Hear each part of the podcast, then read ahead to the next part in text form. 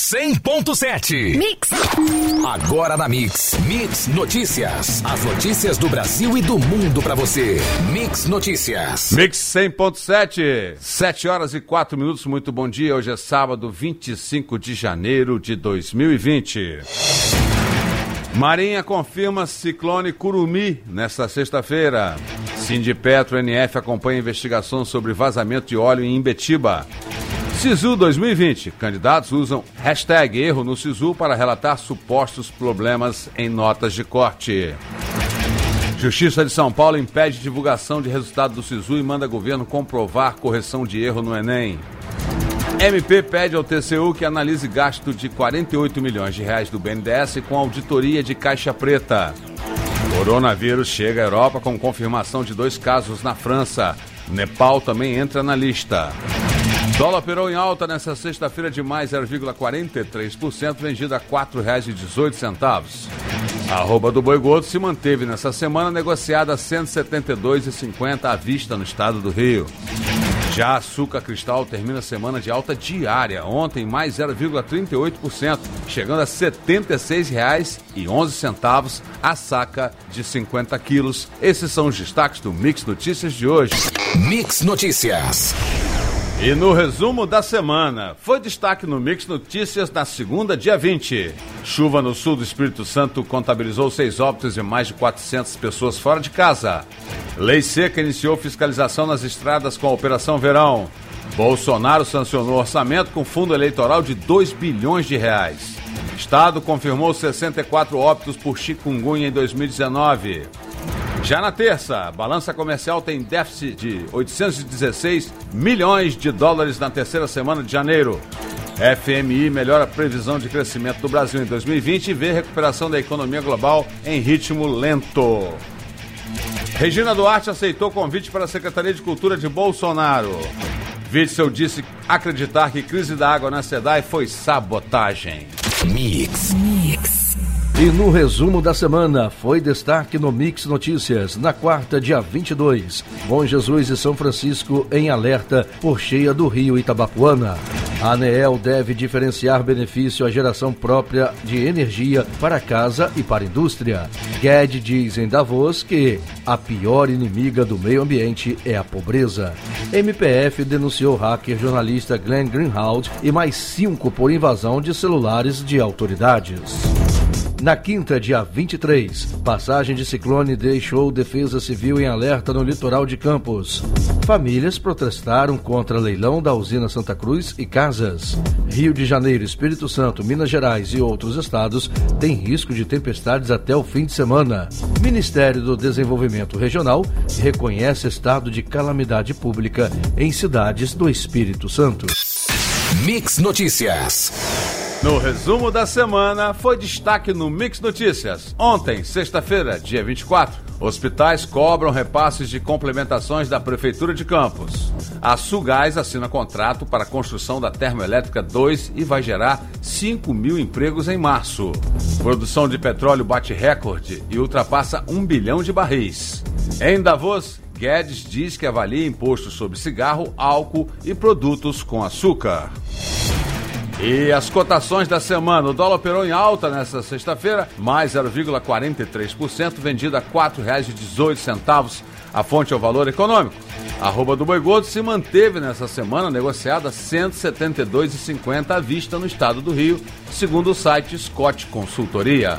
O açúcar cristal está em semana de alta diária. Ontem, mais 0,38%, chegando a R$ 76,11 a saca de 50 quilos a fonte CPE Exalca. É atenção, sinal piscando em amarelo na 28 de março, esquina com a Rua das Palmeiras, aqui perto da Cidade das Crianças. Então, fique atento. Mix. Mix. Mix. A Marinha do Brasil confirmou nesta sexta-feira a formação do ciclone Curumi em alto mar, com centro a 700 quilômetros de Arraial do Cabo, conforme previsões meteorológicas do início da semana. O Centro de Hidrografia da instituição informou que foram observados ventos de 65 quilômetros por hora associados à depressão subtropical em alto mar às 22 horas do dia 23. Por superar 63 quilômetros por hora, o fenômeno foi reclassificado e nomeado como tempestade subtropical. O que caracteriza um ciclone. Como reflexo do evento climático, fortes chuvas que atingem os estados do Rio de Janeiro, Espírito Santo e Minas Gerais desde quinta-feira, dia 23, e continua a oferecer riscos à população. O Instituto Nacional de Meteorologia emitiu um novo alerta com início às quatro da tarde de ontem, sexta-feira, de grande perigo por alto volume de chuva para as regiões norte e noroeste fluminense. Os rios Itabapuana, em Bom Jesus de Itabapuana e Carangola, em Porciúncula, transbordaram e a água afeta bairros próximos às margens. здесь. A diretoria do Sindicato dos Petroleiros do Norte Fluminense informou ontem, sexta-feira, que está em contato com a gerência da Petrobras para acompanhar as medidas que estão sendo tomadas sobre o vazamento de óleo registrado na praia de Imbetiba, em Macaé, na última quinta-feira, dia 23. Segundo o sindicato, a princípio, o vazamento do derivado foi em pequenas proporções e já foi contido. O órgão informou ainda que uma amostra do material foi colhida para que seja analisada e comparada com amostras colhidas em embarcações que atuam na área afetada. Mas, neste primeiro momento, não foi constatado nenhum vazamento nas embarcações ancoradas no pier. O Sindipetro NF irá acompanhar não só a análise, como também as ações preventivas e corretivas que devem ser realizadas, ressaltando que é necessário uma atuação no local, visando calcular os danos ambientais que possam ter sido causados, principalmente devido à presença constante de tartarugas naquela região. O sindicato acompanhará de perto o caso, afinal, um acidente ambiental é sempre muito perigoso. O que ficamos preocupados, como um todo, é que percebemos ao longo dos anos a precarização das condições de trabalho, da manutenção das plataformas e precisamos ficar sempre atentos para entender se esse vazamento é um produto de precarização, de manutenção e evitar que novos casos ocorram, frisou a diretora Rosângela Busanelli. Mix Notícias.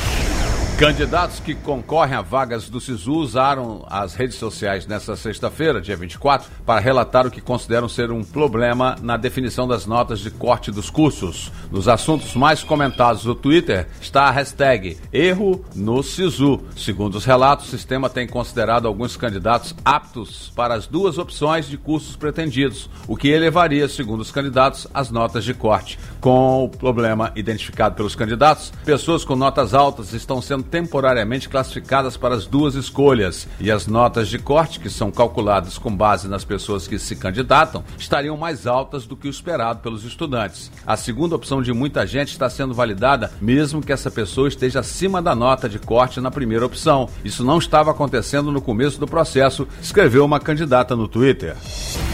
Uma decisão liminar da Justiça Federal determina que o processo de sistema de seleção unificado do SISU seja suspenso assim que as inscrições forem encerradas, o que na prática significa que os resultados não poderão ser divulgados na terça-feira, dia 28. Além disso, determina que o governo comprove que o erro na correção das provas do Exame Nacional do Ensino Médio, Enem 2019, foi totalmente solucionado. Divulgado nesta sexta-feira, dia 24, a decisão provisória é da oitava Vara Civil Federal de São Paulo e foi obtida em ação movida pela Defensoria Pública da União. O site entrou em contato com o Ministério do, da Educação e não obteve retorno até a mais recente atualização da reportagem. A Advocacia Geral da União disse que ainda não foi intimada na referida ação.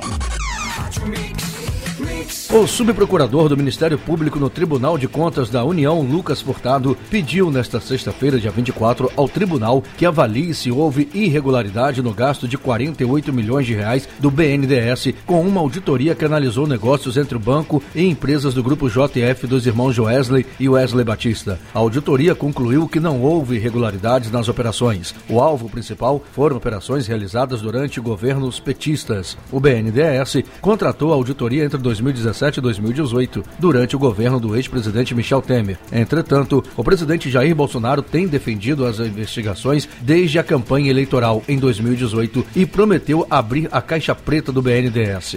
Na representação, Furtado afirmou que é necessário que o TCU apure se o valor dos contratos está de acordo com o praticado no mercado e se a própria contratação dos escritórios foi realizada obedecendo à legislação. Ex-presidentes do banco chegaram a afirmar que não havia evidências de irregularidades no BNDES. A França confirmou dois casos de coronavírus, os primeiros da Europa, nesta sexta-feira, dia 24, nas cidades de Paris e Bordeaux. O Nepal também registrou sua primeira infecção. O paciente internado em Bordeaux tem 48 anos e passou por Wuhan. Ele apresentou sintomas aos médicos na quinta-feira, dia 23, e desde então está internado em um quarto isolado em um hospital da cidade. Ele esteve em contato com cerca de 10 pessoas depois de sua chegada na França. Ainda há poucas informações sobre o caso detectado detectado em Paris. Os Estados Unidos também confirmaram o segundo caso na manhã desta sexta-feira, desta vez em Chicago. A paciente, uma mulher de 63 anos, viajou para Wuhan, epicentro da doença. Austrália e Malásia também confirmaram os primeiros casos do coronavírus. Mix. Mix. Levantamento do Departamento Intersindical de Estatísticas e Estudos Socioeconômicos, o DIEESE, mostra que em 43% dos vínculos intermitentes, a remuneração foi inferior a um salário mínimo em dezembro de 2018. Além disso, entre os vínculos em 2018, 11% não tiveram renda, ou seja, um em cada dez contratados intermitentes não geraram renda para o trabalhador. Nessa modalidade, o empregado ganha por hora trabalhada e não há garantia de jornada ou remuneração mínima por mês. O trabalho intermitente foi criado pela reforma trabalhista em vigor desde novembro de 2017, com a promessa do governo na época de gerar 2 milhões de empregos em três anos, ou 55 mil vagas por mês. Dados do CAGED divulgados nesta sexta-feira, dia 24, revelam que das 644 mil vagas de emprego criadas em 2019, 106 mil, 16,5% delas, foram na modalidade de trabalho intermitente.